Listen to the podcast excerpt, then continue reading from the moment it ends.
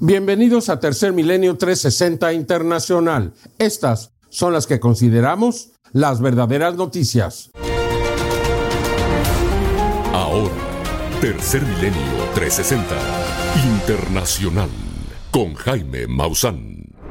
El incendio de la Jaina en Hawái es considerado ya el más mortífero en la historia de los Estados Unidos. Prácticamente más de 100 personas han eh, sido encontradas eh, sus cadáveres muertas. Hay cientos de desaparecidos que quizá nunca van a ser encontrados, como ocurrió en Paradise, en California, donde oficialmente murieron 80 personas, pero más de 200 nunca fueron encontradas. Es decir, son calcinadas hasta los huesos y por tanto nunca se les va a encontrar. Una situación verdaderamente dramática. Más de un centenar de fallecidos por los incendios en la ciudad de La Jaina, en Maui, una de las islas del archipiélago de Hawái, Estados Unidos. Es lo que ha dejado el más reciente reporte, pero lo cierto es que la cifra podría aumentar conforme pasen las horas. Y es que en este tipo de tragedias los cadáveres son difíciles de identificar, puesto que muchos son consumidos por las llamas al grado tal de dejar prácticamente solo las cenizas. De hecho, el jefe de policía de Maui pidió a las personas con seres queridos desaparecidos que envíen muestras de ADN para ayudar a identificar los restos, y advirtió que tomará tiempo porque algunos están tan dañados que se desintegran cuando los recogen. Hasta el momento, solo unos cuantos cadáveres han sido identificados, según datos publicados previamente por el condado de Maui. Este tipo de tragedia se parece a lo ocurrido en el denominado Camp Fire de 2018, en el norte de California anteriormente el incendio forestal más mortífero de Estados Unidos en los últimos 100 años. Ese incendio mató a 85 personas y consumió la ciudad de Paradise, y en su momento dejó centenares de desaparecidos. En esta ocasión, igual se está hablando de muchísima gente desaparecida, y lamentablemente, de acuerdo a la experiencia de otros incendios como el Camp Fire, lo más probable es que sus cadáveres se vayan encontrando incinerados a medida que los equipos de búsqueda especializados peinen las ruinas calcinadas en busca de restos humanos. Los fatales incendios forestales, que estallaron el martes 8 de agosto, también dañaron más de 2.200 estructuras en la isla, en su mayoría negocios locales y casas de residentes, dejando a miles sin hogar. En la actualidad, el trabajo de extinción de incendios en Maui continúa, pero el pronóstico del tiempo muestra que el condado volverá a ser golpeado por fuertes vientos, y el trabajo de extinción de incendios se enfrenta a una dura prueba. Seguiremos informando para Tercer Milenio 360 Internacional. Aquí le presentamos nuevas historias del infierno que se vivió en La Jaina, en Hawái. Los incendios que dejaron a la ciudad de La Jaina, en Hawái, reducida a cenizas, ya son considerados como los incendios más mortíferos para los Estados Unidos en los últimos 100 años. Un lugar completamente devastado por los incendios forestales que comenzaron el pasado 8 de agosto y que obligaron a los residentes de La Jaina a huir de sus hogares para no ser atrapados por las llamas. El cielo pasó de azul a gris y negro, y todo lo que pudimos ver solo eran brasas de fuego. No teníamos ni idea de lo que estaba pasando. No sonó la sirena ni nada. Y quiero decir, fue desgarrador ver a nuestra comunidad, a mis vecinos y a muchas personas mayores tratando de bajar las escaleras solo para subir a su coche y huir. El peligro de los incendios fue realmente mortal. Ni siquiera aquellos que lograron escapar de las llamas en sus vehículos estaban a salvo. Escuchemos. Después de conducir durante aproximadamente un minuto, encontré las casas a lo largo de la carretera prendidas en llamas. Solo había fuego en todos lados. Fue realmente horrible. Ahí fue cuando me di cuenta del peligro. Algunos sobrevivientes describen los incendios en la Jaina como una verdadera escena apocalíptica. El fuego se propagó rápidamente por todas las casas, por los parques, los edificios y las escuelas y cuando las personas se dieron cuenta de lo que estaba pasando, ya habían quedado atrapadas entre las llamas. El viento era muy fuerte. Algunas personas ni siquiera se fueron de su casa. Algunas personas ni siquiera sabían que teníamos un incendio, porque ese día el viento era muy fuerte. Así que algunos quedaron atrapados en casa. Los daños son incontables. Prácticamente la ciudad de La Jaina, en Hawái, está reducida a cenizas, y la vida para los residentes de esta ciudad no será la misma después de esta catástrofe. Las familias se unirán, pero hay muchas pérdidas aquí, y creo que vamos a ver números significativamente más altos en los próximos días a medida que nuestros profesionales del cuerpo de bomberos y policía de La Jaina hagan su trabajo. La Jaina es el claro ejemplo de las catástrofes naturales que veremos de aquí en adelante, derivadas del cambio climático que ha sido potenciado por el ser humano. Información para Tercer Milenio 360 Internacional. Bueno, a partir del eh, incendio, los incendios de Australia en el 2020, estos se han continuado en todo el mundo, especialmente en este 2023, que se ha convertido, como ya lo he dicho, en un verdadero infierno para innumerables regiones del mundo. Un escenario aterrador. ¿Es esto lo que nos depara el futuro?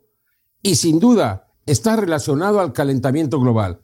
Los expertos consideran que lo que ocurrió en Hawái fue preparado, por así decirlo, por este fenómeno climático generado por el ser humano, el cambio climático. El mundo vive una era de megaincendios. Una era en la que el cambio climático, con el aumento de las temperaturas globales y el aumento de la frecuencia de los fenómenos meteorológicos extremos, está creando las condiciones perfectas para que el fuego se propague rápidamente, consumiendo extensas áreas de vegetación y tierras boscosas con resultados mortales y volviéndose cada vez más frecuentes. Y es que además de Hawái, en las últimas semanas, también se han extendido incendios forestales devastadores en Grecia, Italia, España, Portugal, Argelia, Túnez y Canadá, causando víctimas humanas, así como daños ambientales y económicos masivos. De hecho, el Sistema Europeo de Información sobre Incendios Forestales ha indicado que, hasta el pasado 29 de julio, más de 234.500 hectáreas de tierra ya habían ardido en toda la Unión Europea, mientras que en el norte de América, en Canadá, se está viviendo la peor temporada de incendios forestales jamás registrada, con más de 10 millones de hectáreas quemadas durante los primeros siete meses de este 2023, que podrían aumentar en las próximas semanas, pues recordemos que durante la temporada de incendios forestales de 2019 a 2020, en Australia, el 70% de los bosques tropicales ardieron tras los peores años de sequía conocidos en Australia, con millones de hectáreas de vegetación devoradas por las llamas, y cerca de 3.000 millones de animales muertos o desplazados un claro ejemplo de la magnitud de los devastadores mega incendios forestales que se hacen cada vez más recurrentes, impulsados por el calentamiento global. Los incendios forestales. En áreas donde tradicionalmente no hemos pensado en incendios forestales, los incidentes podrían aumentar. Información para Tercer Milenio 360 Internacional. Bueno, este viernes 11 de agosto en Marruecos se estableció un nuevo récord de temperatura se sobrepasaron los 50 grados centígrados, 50,4 grados centígrados. Nunca en la historia de ese país se había registrado una temperatura así. Y eso que estamos hablando de un país desértico. O sea, le repito, todas estas son señales del mundo que nos espera. La urgencia, la necesidad que tenemos que hacer algo para atenuar el cambio climático, el calentamiento global.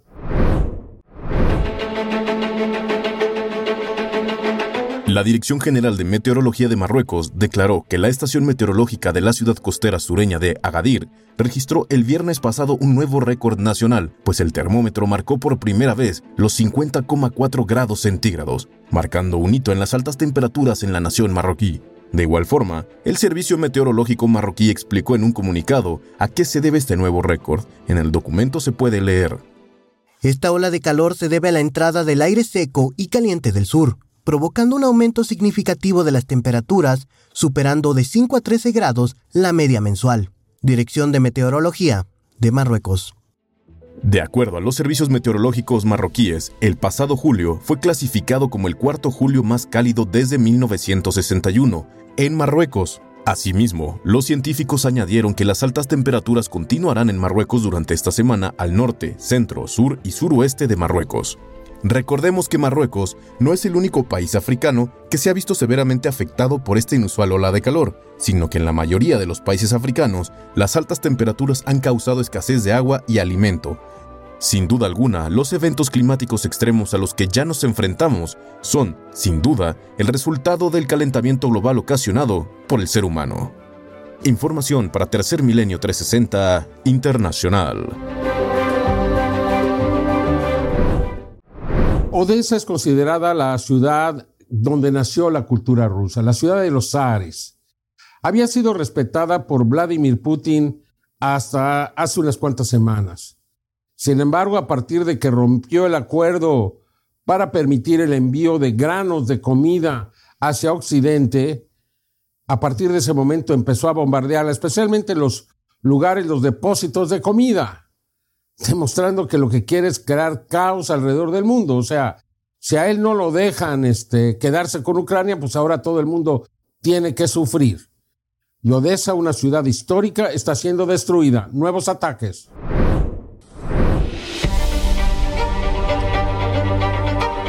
Los bomberos de Ucrania lucharon contra un gran incendio en Odessa después de que Rusia lanzara una nueva oleada de misiles y drones contra la ciudad portuaria primera hora del lunes, 14 de agosto, dejando al menos a tres personas heridas. De acuerdo con el Comando de las Fuerzas Armadas de Ucrania, los ataques se realizaron con 15 drones Sharet de fabricación iraní y 8 misiles Caliber que, pese a haber sido interceptados, provocaron múltiples incendios en la ciudad sureña ucraniana a orillas del Mar Negro. Otro ataque terrorista en Odessa. Puedes ver lo que ha hecho el enemigo. Nosotros, junto con los servicios de emergencia y todos los servicios comunales, estamos trabajando para hacer frente al daño y calmar a las personas. La caída de fragmentos de los misiles rusos interceptados en Odessa dañaron edificios del centro de la ciudad, un centro educativo y un centro comercial que quedó totalmente destruido luego de un enorme incendio, el cual los bomberos por fin lograron controlar luego de luchar toda la noche para apagar las llamas. Me desperté justo después de la primera explosión. Las ventanas se sacudieron debido a una explosión muy poderosa.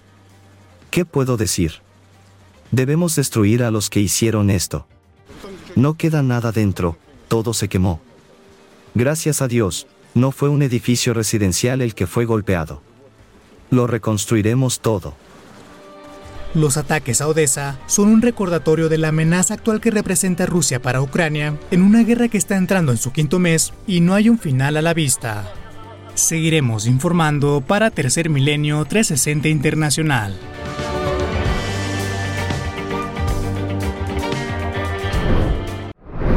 Bueno, pues Ucrania está pidiendo ayuda al resto del mundo para ah, pues tratar de desminizar, o sea, de quitar todas las minas mortíferas que han dejado detrás las fuerzas rusas al retirarse o al ser expulsadas, dejan los campos llenos de minas. Y esto está causando enormes bajas. Una mina de estas, una mina moderna, mata a una persona sin duda alguna. Ya no se trata nada más de perder las piernas, los brazos, no ahora evidentemente que son más poderosas y terminan con la vida de aquellos que desafortunadamente las pisan. El Ministerio de Defensa de Ucrania ha asegurado que su nación es ahora la que más minas antipersonal y antitanque tiene y añadieron que por el momento las brigadas de ingeniería encargadas de localizar y destruir las minas rusas son pocas y que éstas sufren grandes pérdidas todos los días. Alexander, un instructor y zapador de minas, nos habla del tema. En la línea del frente, los campos están completamente cubiertos con municiones sin detonar. Es imposible utilizar detectores de minas porque toda la zona está cubierta de metralla. Los campos y los bosques están cubiertos de metralla. Un zapador tiene que usar una sonda de minas y avanzar lentamente. Tras darse a conocer el alto número de minas, el Ministerio de Defensa ucraniano ha declarado que Ucrania ahora es la nación que más minas antitanque y personal tiene esparcidas por su territorio. Pero aunque no proporcionaron un número exacto, el ministro de Defensa ucraniano, Oleksiy Reznikov, declaró: Hoy, Ucrania es el país más minado del mundo. Cientos de kilómetros de campos minados, millones de artefactos explosivos, en algunas partes del frente hasta 5 minas por metro cuadrado. Por su parte, y de acuerdo al testimonio anónimo de zapadores ucranianos en el frente de batalla, las tropas rusas buscan asesinar a la mayor cantidad de zapadores y oficiales, pues saben que con esta medida la contraofensiva se estancaría. Prueba de esto es lo dicho por el director médico del hospital Mechnikov en Dnipro, Sergei Risneko, quien dijera que el hospital recibe entre 50 y 100 militares diarios, ya sea vivos o muertos, y que las minas son la segunda causa de muerte. De acuerdo a expertos, lo que estamos presenciando en Ucrania es el tipo de contaminación por minas terrestres y artefactos explosivos sin detonar más grande en Europa desde la Segunda Guerra Mundial. Y añadieron que incluso con un equipo de 10.000 zapadores se necesitaría al menos una década para desminar Ucrania. Información para Tercer Milenio 360 Internacional. Bueno, se cumplen dos años desde la llegada del talibán al poder en Afganistán, es decir, al retirarse las fuerzas de los Estados Unidos dejaron el territorio libre. Los talibanes habían venido avanzando, los norteamericanos ya no quisieron perder más vidas ahí, decidieron retirarse y la situación para el país no ha sido nada buena. Todo ha sido un retroceso. Las mujeres han perdido casi todos sus derechos no tienen comida, los niños sufren, mueren de hambre. La situación es verdaderamente extrema en Afganistán. Debería declararse una condición de crisis humanitaria.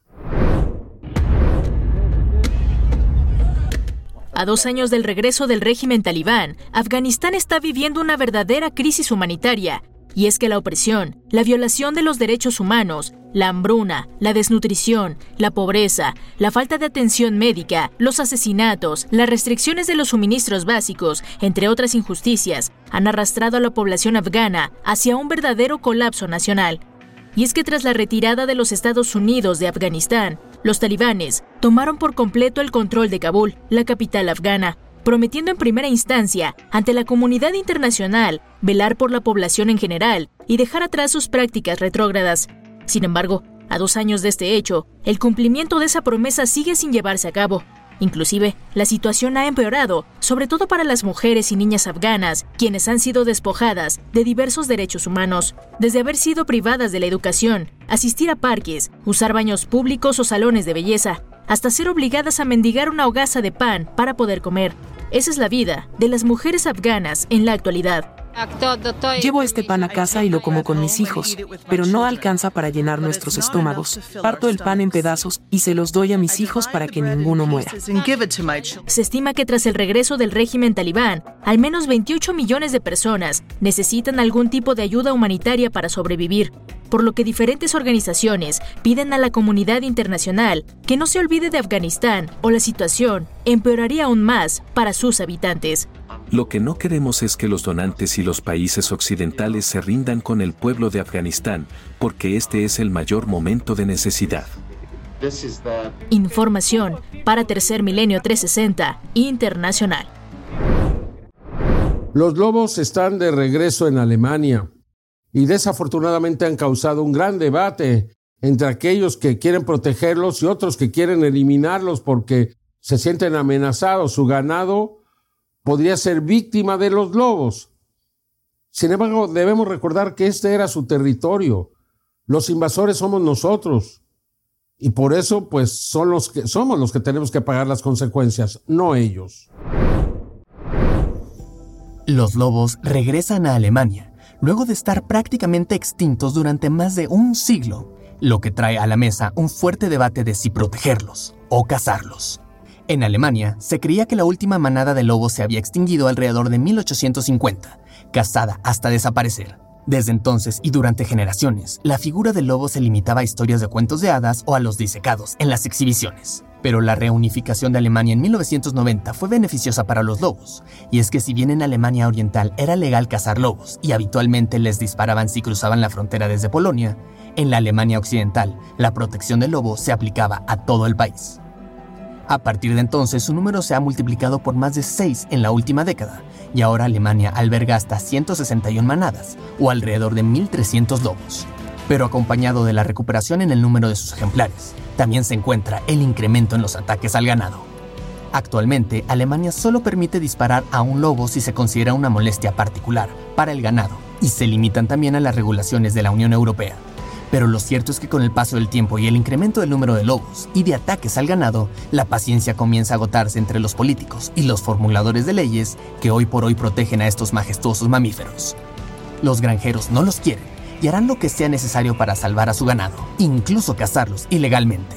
Los conservacionistas los protegen, al grado tal de tener criaderos de lobos y enfrentarse a amenazas de muerte por parte de los granjeros y los detractores de los lobos. Por su parte, los mamíferos carnívoros únicamente están tratando de sobrevivir, por lo que solo el tiempo dirá cuál es el desenlace de este resurgimiento de los lobos en Alemania.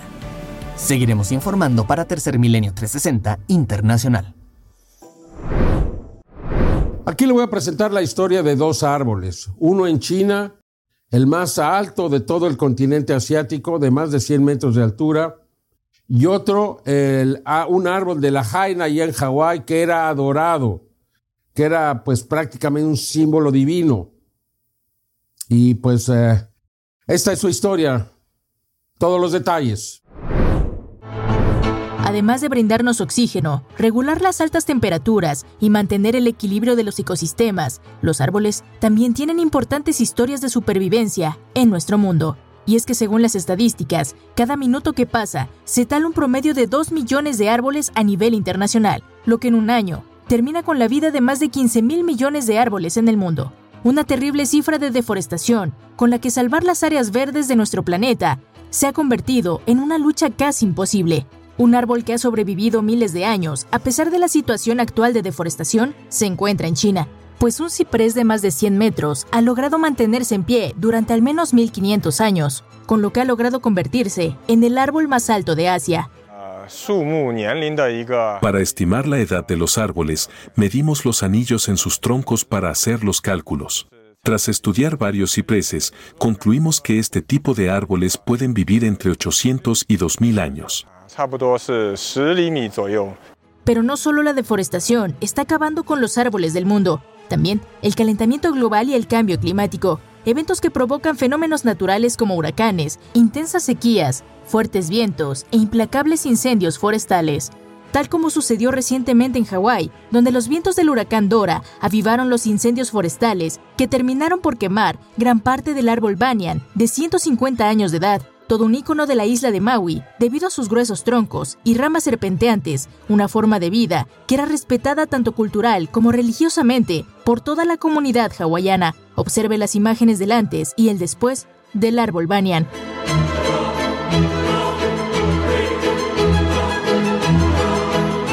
No cabe duda que los árboles sufren a causa del impacto del ser humano y de la crisis climática actual, y que al igual que nosotros, tienen historias de éxito y tragedia que contar. Como habitantes de la Tierra, defendamos el derecho a la vida que tienen los árboles del mundo y sumemos historias de supervivencia para los pulmones de nuestro mundo.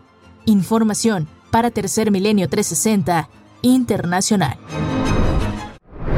Bueno, aquí le presento estas imágenes de un joven en un kayak en el océano que súbitamente descubre algo que parece ser como un velero. Luego se da cuenta que es la cola de una ballena, pero está inmóvil en medio del mar. Hasta que se acerca, vea usted sus expresiones. No se asuste, la ballena está perfectamente bien. Además, era acompañada por un, su pequeño ballenato. Extraordinarias imágenes, bella historia. My heart is beating so fast. I think that's a whale tail. It's just come up and stuck its tail up and it's not going anywhere.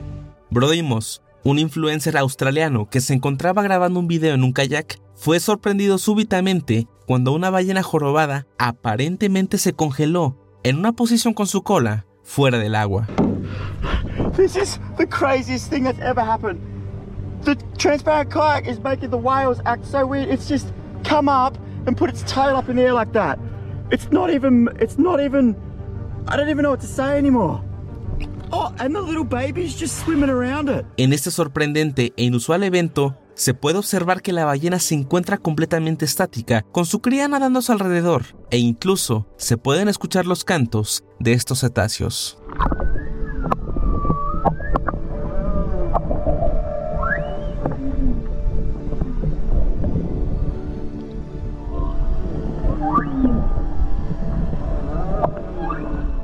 A este comportamiento se le conoce como vela de cola, el cual los biólogos marinos han descrito como una forma de navegación de las ballenas que necesitan seguir su camino cuando tienen que descansar. No cabe duda que la naturaleza siempre tiene algo nuevo para sorprender a la humanidad. En este caso, se trata de un espectáculo impresionante que nos ofrece la vida marina. Información para Tercer Milenio 360 Internacional. Existe un triángulo de las Bermudas en tierra, entre las ciudades de Reno y Las Vegas en Nevada y Fresno en California. Se han estrellado más de 2.000 aeronaves, más de 2.000 aviones. Difícil de creer y además que no hubiese llamado la atención. Aquí le presento esta información. Todos hemos escuchado alguna vez acerca del Triángulo de las Bermudas, un área geográfica en el Océano Atlántico de un millón de kilómetros cuadrados entre las Islas Bermudas, Puerto Rico y la ciudad de Miami, en Florida, donde se dice que numerosos barcos y aviones han desaparecido sin dejar rastro. Pero, ¿alguna vez ha escuchado acerca del Triángulo de Nevada? Esta es una región entre las ciudades de Reno y Las Vegas en el estado de Nevada y la ciudad de Fresno en California, donde se asegura que hasta 2.000 aviones se han estrellado. Triángulo que curiosamente está muy cerca de la llamada Área 51, base militar donde desde hace décadas se asegura que el gobierno estadounidense mantiene naves extraterrestres que se han estrellado, así como a sus tripulantes, además de ser el lugar de pruebas de aviones ultrasecretos de la Fuerza Aérea estadounidense. Esto ha llevado a algunos a pensar que los aviones que se estrellan en esta zona podrían haber sido derribados por acercarse a la base militar. Sin embargo, otros investigadores aseguran que los accidentes en el Triángulo de Nevada podrían ser el resultado de un fenómeno llamado ola de montaña, que ocurre cuando los vientos provenientes del Océano Pacífico chocan con la Sierra Nevada, una enorme cadena montañosa de 650 kilómetros de longitud entre los estados de California y Nevada. Al chocar el viento con las montañas, este se eleva para después caer súbitamente, lo que provoca una enorme turbulencia que puede hacer que los pilotos pierdan el control de las aeronaves. Cualquiera que sea la verdadera causa de los numerosos accidentes en el Triángulo de Nevada, esta región ha ido ganando una reputación como peligrosa y un verdadero reto para los pilotos. Información para Tercer Milenio 360 Internacional. A un año de que se abrió la oficina AARO del Pentágono para investigar el fenómeno anómalo no identificado UAP en inglés, FAR en español, pues hasta el momento no hay una línea directa para que ellos involucrados pues puedan dar sus informes y tienen que buscar otros medios, a veces el Congreso, el Capitolio u otros, para poder hacer llegar la información de lo que están viviendo. Resulta realmente poco comprensible, a menos que pensemos que el Pentágono no quiere dar facilidades.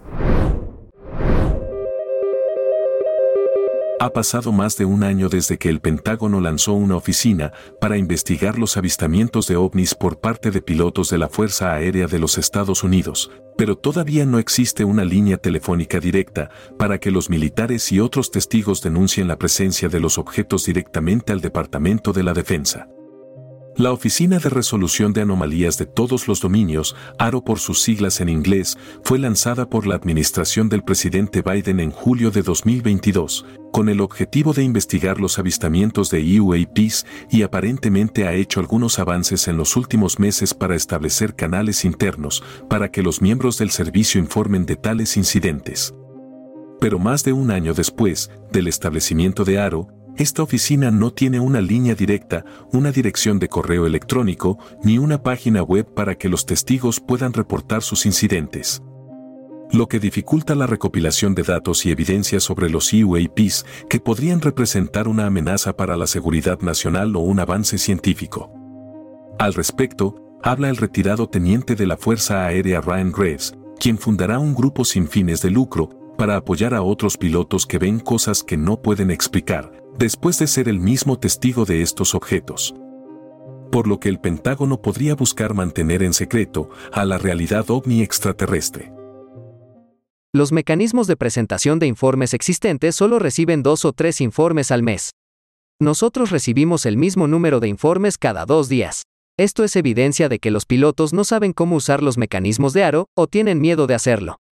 Estamos acompañando a la gente para que denuncie, porque Aro es negligente en tener los procedimientos adecuados de cara al público, para que la gente lo haga por sí misma.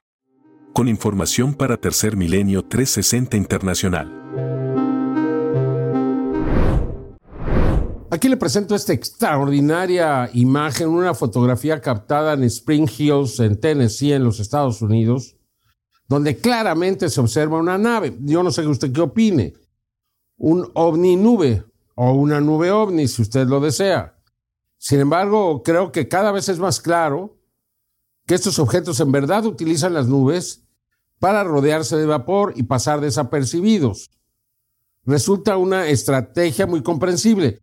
Normalmente son las naves más grandes los que hacen esto, quizá para evitar algún tipo de pánico de reacción. Aquí le presento la imagen y usted tiene la última palabra. 11 de agosto del 2023. Un objeto en forma de disco, rodeado de vapor, simulaba parecerse a una nube y trataba de ocultarse de la vista del ser humano. Esta extraordinaria fotografía fue obtenida en la localidad de Spring Hills, en el estado de Tennessee, en los Estados Unidos, el 11 de agosto del 2023. De acuerdo al testigo, este se dio cuenta de que en el cielo se encontraba un objeto volador no identificado, era en forma de disco y de grandes dimensiones, el cual se encontraba envuelto en una nube que creó para ocultarse. Resaltó que gradualmente apareció una especie de escudo que fue creado por el objeto para protegerlo y se formó a su alrededor vapor y terminó pareciéndose a una nube. Analizando las imágenes, podemos apreciar en el acercamiento y con un mayor contraste la forma geométrica de este enorme objeto. Sus bordes se definen con gran claridad, es de forma circular. Un disco. En la última fotografía que se logró realizar, el disco se está alejando. Lo podemos ver de la misma forma, esto demuestra que no se trata de una nube, la cual se disiparía con el viento. En este caso, se trata de un objeto que se rodea de vapor para ocultarse sin lograrlo realmente. También en la localidad de Cotabato, en Filipinas, el 9 de agosto del 2023, se observó algo muy extraño.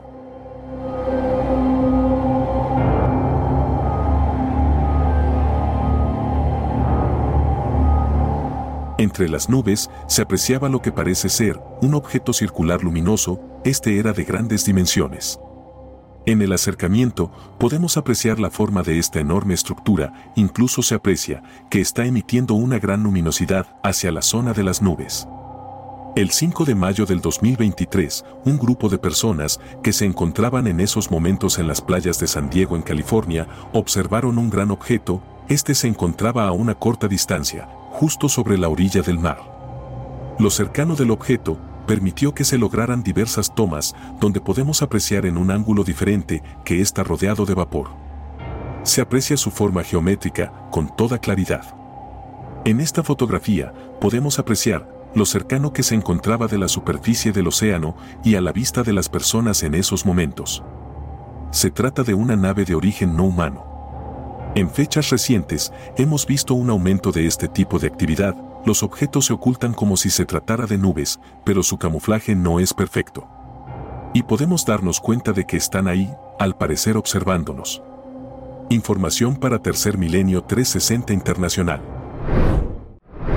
Aquí le presento esta imagen captada en Israel el 2 de agosto. Primero vemos una pequeña luz y luego se evidencia lo que parece ser una gran nave.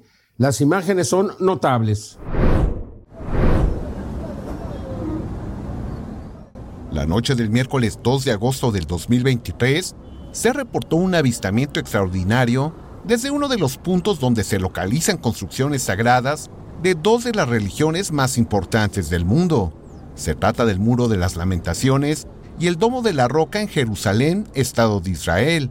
En los primeros momentos de la grabación, podemos apreciar una enorme luz que brillaba de manera muy intensa y a muy baja altura. Asimismo, en el primer plano podemos observar el mencionado Muro de los Lamentos, que data del siglo XIX a.C. y está considerado como el lugar más sagrado del judaísmo. Aunque no es visible detrás del muro, se localiza el Domo de la Roca, uno de los tres lugares sagrados de mayor importancia para el mundo musulmán. Después de un tiempo comenzó a desarrollarse un evento extraordinario. El objeto comenzó a encender una a una las demás luces que se encontraban distribuidas alrededor de su circunferencia, y éstas comenzaron a girar sobre su propio eje. Sorprendentemente, en un momento determinado, este visitante intensificó su luz y se desplazó a una enorme velocidad hacia el cielo. ¿Logró observarlo? Ahora lo haremos disminuyendo drásticamente la velocidad.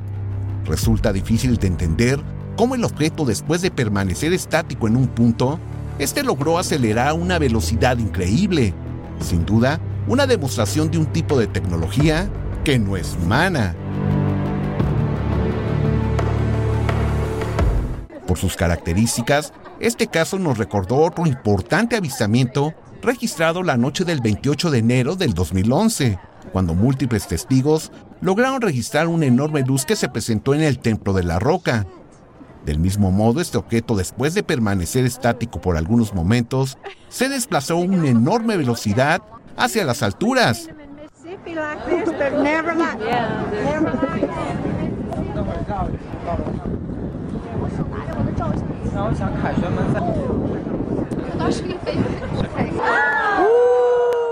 De este evento, como señalamos, existen al menos cuatro grabaciones que fueron obtenidas por distintos testigos desde diversos ángulos de la ciudad de Jerusalén.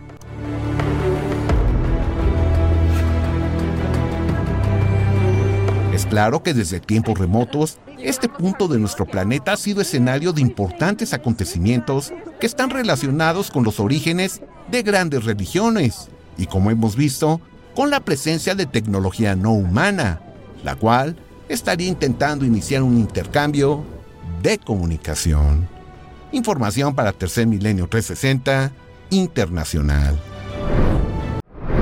Muchas gracias por acompañarnos. Yo lo espero en la siguiente emisión de Tercer Milenio 360 Internacional. Hasta entonces.